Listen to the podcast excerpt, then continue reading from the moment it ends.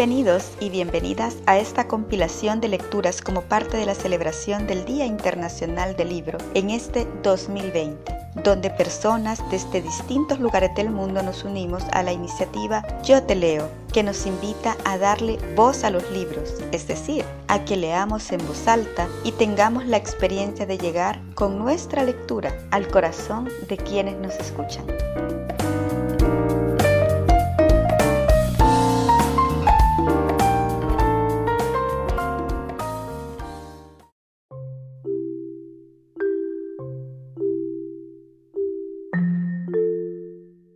La abuela dice que la gente se pone verde de envidia.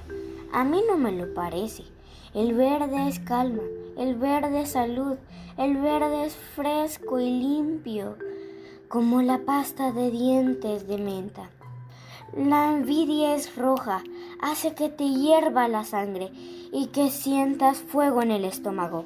La abuela dice que la gente siempre quiere lo que no puede tener y yo creo que es verdad.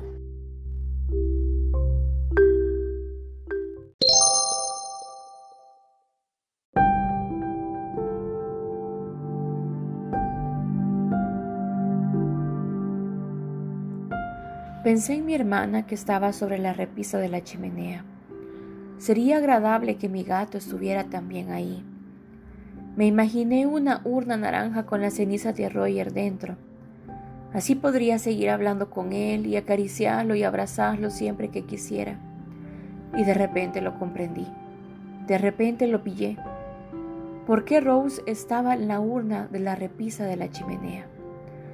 ¿Por qué a papá le costaba tanto esparcir sus cenizas en el mar? ¿Por qué le ponía tarta en los cumpleaños? ¿Por qué le abrochaba el cinturón de seguridad? ¿Y por qué colgaba un calcetín junto a la urna en Nochebuena? Le resultaba demasiado difícil desprenderse de ella.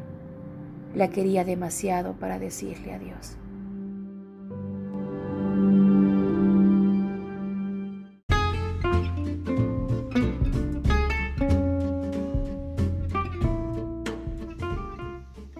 Y así iniciamos.